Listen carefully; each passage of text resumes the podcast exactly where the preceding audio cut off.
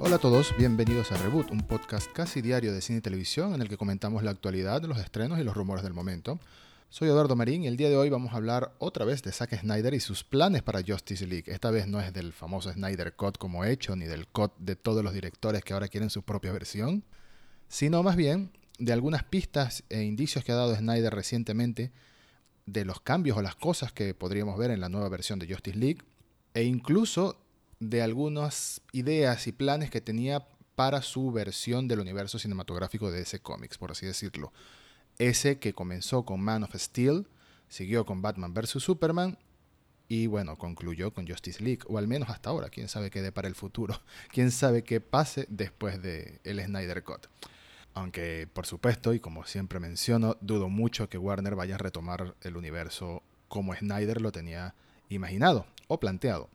Una de las grandes dudas que surgió a partir de Batman vs. Superman es cómo, cuándo e incluso quién eh, murió Robin en el universo de, Batman y Superman y, el Snyder verso, vamos a decirle. En Batman vs. Superman se puede ver en la Baticueva, en la sede secreta del Caballero de la Noche, un traje de Robin lleno de graffiti que marcado claramente por el Joker, burlándose de la muerte del compañero, el fiel compañero de, Batman. Hasta ahora se tenía entendido, incluso comentarios del director David Ayer de Suicide Squad habían dado a entender de que ese Robin que murió es Jason Todd, el cual en los cómics muere asesinado por el Joker. Pero resulta que no, resulta que no es así.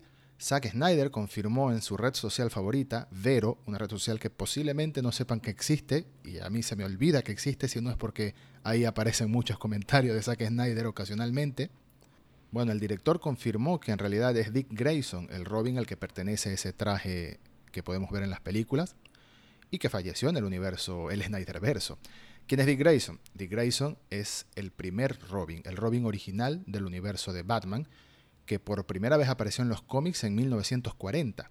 Muchos años más tarde, de hecho en la década de los 80, el año 84 si no me equivoco, Dick Grayson toma una nueva personalidad, o mejor dicho, toma un nuevo traje, una nueva identidad que es la de Nightwing. Pero en el universo de Snyder, en las películas de Batman y Superman, este es el Robin que fue asesinado, no sabemos por quién, no sabemos cómo. De hecho, el director dice que en la nueva versión de Justice League planea dar pistas acerca del destino y de la historia, el trasfondo que hay de ese traje de Robin en la Baticueva y de qué sucedió con Dick Grayson en este universo. Más interesante aún es que comenta que en sus planes futuros tenía pensado presentar a Carrie Kelly. Carrie Kelly es la nueva Robin, o mejor dicho, Carrie Kelly es la Robin, porque sí, estamos hablando de una mujer, y no es nada nuevo el personaje de Carrie Kelly. De hecho, Kelly aparece en los cómics de Batman El Caballero de la Noche Regresa, escritos por Frank Miller y publicados en el año 1986. Es una historia bastante clásica y bastante épica y bastante, bueno, es de lo mejor que existe en las últimas décadas de Batman. Sujeto a debate, por supuesto, eso. Hay mucha gente que aparentemente no disfruta de las historias de Miller, sobre todo de la última entrega del Caballero de la Noche. Personalmente defiendo al Batman de Ben Affleck. Sé que a mucha gente no le gustó, sé que es algo muy distinto a lo que vimos en las películas de Nolan, el Batman de Christian Bale, pero el Batman de Ben Affleck, ese Batman musculoso, eh, amargado y de cierta edad, adulto mayorcito, bueno, no, no mayorcito, digamos unos 50 años, está claramente inspirado en el Batman del Caballero de la Noche de, de Frank Miller. Este Bruce Wayne, en la historia de Frank Miller, tiene 55 años y de hecho regresa, ya estando retirado, regresa tras una década inactivo, y a él se une Carrie Kelly, una chica de 13 años que aparentemente iba a aparecer en las películas de Zack Snyder siempre y cuando, bueno, la siguiera haciendo. ¿Quién sabe qué otros planes tenía Snyder más allá de la trilogía de Justice League? Es curioso pensar en eso, es entretenido pensar en lo que habría sido, pero bueno, ya eso no va a ser.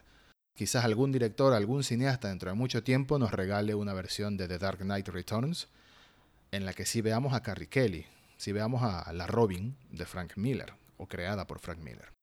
De todas formas, aunque no vayamos a ver esta versión de Robin a la que Zack Snyder iba a incluir en sus películas, al menos, bueno, la versión de Justice League que se va a estrenar el año que viene en HBO Max, el Snyder Cut, nos dará algunas pistas de qué pasó con el Robin que sí conocemos, o mejor dicho, el Robin que sí fue mostrado en las películas hasta ahora, en Batman vs. Superman y en Justice League. Continuamos con Star Wars, o mejor dicho, con Ewan McGregor, porque en realidad son un par de noticias muy cortas relacionadas a declaraciones o, al actor como tal, al actor Ewan McGregor, que sabemos que interpretó a Obi-Wan Kenobi, el maestro Jedi, en la trilogía de precuelas de Star Wars, y próximamente lo va a volver a interpretar en la serie de Obi-Wan Kenobi que se estrenará en algún momento en Disney Plus. Bueno, McGregor realizó una serie de comentarios en una entrevista que enlazaremos en las notas del episodio, por supuesto, mencionando que cree que va a disfrutar mucho más grabar esta serie de Obi-Wan Kenobi que las precuelas por los escenarios, por los efectos visuales y la manera en la que están rodando las nuevas series de Star Wars, haciendo referencia a The Mandalorian.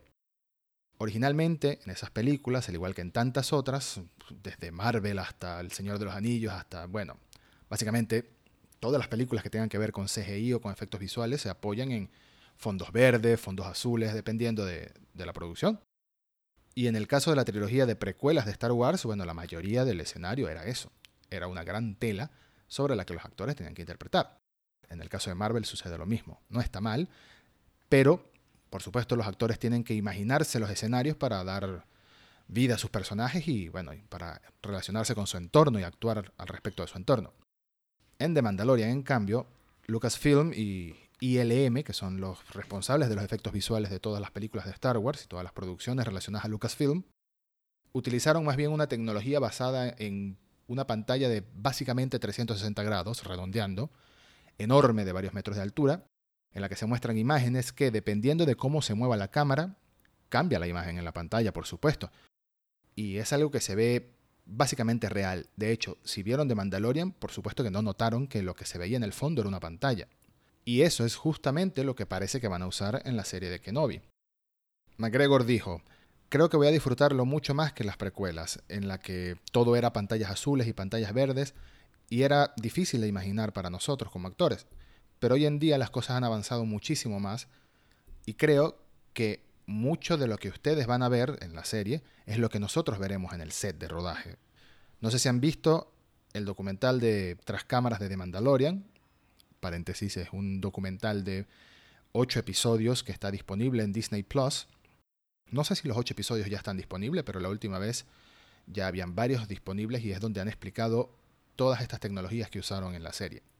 Bueno, continuando con las declaraciones de McGregor, dice que en esa serie, en The Mandalorian, utilizaron una pantalla que le parece impresionante, que lo hace sentir al actor como si está en el sitio que están mostrando en la serie, en la producción, lo cual hace que se sienta mucho real para ellos y bueno, es otra manera de trabajar. Todavía, por supuesto, no se sabe cuándo se va a estrenar la serie de Obi-Wan Kenobi. Hace algunos meses se comentó que estaban modificando el guion que estaban haciendo algunos cambios y bueno, ahora con el tema de la pandemia, por supuesto que el rodaje se debe haber pospuesto aún más. Pero sea cuando sea que llegue esa serie, va a ser interesante ver, bueno, lo que suponemos va a ser una historia que se ubica entre el episodio 3 de Star Wars y el episodio 4. Iwan McGregor posiblemente vigilando de lejos a Luke Skywalker, a un Luke niño, y que nadie se meta con él. La otra noticia relacionada a Iwan McGregor es mucho más cortita, y es casualidad, por supuesto, que hayan dos noticias del actor al mismo tiempo. Pero se confirmó que McGregor va a ser de Jiminy Cricket, el grillo, también conocido como Pepe Grillo, si no me equivoco en español, de la película de Pinocho que está haciendo Guillermo del Toro, una película que según del Toro va a ser particularmente más oscura y cruda de lo que ya de por sí es esa historia, porque por más que sea una película de Disney, la historia base o el cuento base de las aventuras de Pinocho no es nada feliz, es bastante oscuro y seguramente del toro va a ser algo digno de esa obra, que se espera que se estrene en Netflix en el año 2021. Hablando de Netflix, la última noticia de la que vamos a hablar hoy es de que la compañía de streaming publicó el primer y quizás único tráiler de una serie llamada Warrior Nun, que en español se traduce como Monja Guerrera, y, como bien lo dice su título, es exactamente eso, es una serie de monjas, ninjas, guerreras, una de ellas con superpoderes. Bueno, no sé si más tienen superpoderes, pero es lo que se puede ver en el tráiler. Es aparentemente la historia de una orden antigua relacionada a la iglesia, supongo, a la iglesia católica, que lucha contra demonios que intentan invadir la Tierra y que lo han intentado durante cientos de años, siglos, milenios, qué sé yo. La serie está basada en unos cómics estadounidenses llamados Warrior Non Areala, cuya primera publicación fue en el año 1994, así que tiene bastante tiempo el cómic. Y bueno, ahora viene su adaptación para la pequeña pantalla, para el streaming, y luce realmente divertida. Por lo que puedo ver en el tráiler, está llena de acción, comedia, son adolescentes, sí, quizás es un tipo de contenido no dirigido al público más adulto, por supuesto, pero se ve bastante graciosa, se ve bastante entretenida y no lo sé, son monjas ninjas peleando contra demonios, que si ese concepto no te vende la posibilidad de darle una oportunidad, aunque sea un par de episodios, bueno, quizás no valga la pena ni siquiera que te molestes en ver el tráiler. Pero quien quiera ver el tráiler, quien quiera darle un primer vistazo, estará enlazado por supuesto en las notas del episodio. Y si no me equivoco, tengo entendido que la temporada fue grabada en Marbella, España. Así que bueno, un, lindo detalle ahí. Para finalizar, dejo como bonus, hoy también tenemos bonus, el último tráiler, bueno, el, último tráiler hasta ahora al menos, de Península, que es la secuela de Tren a Busan. En este podcast somos, y digo somos, pero en realidad soy yo solo, por supuesto, en este podcast somos fanáticos del cine coreano porque hacen muy buen cine y no solo Parásito, mucho más allá de Parásito hay buen cine coreano. Creo que ya en algunas ocasiones he recomendado películas. Bueno, Tren a Busan es una película que recomendaría mil y un veces. Es zombies hechos en Corea, o una película de zombies hecha en Corea.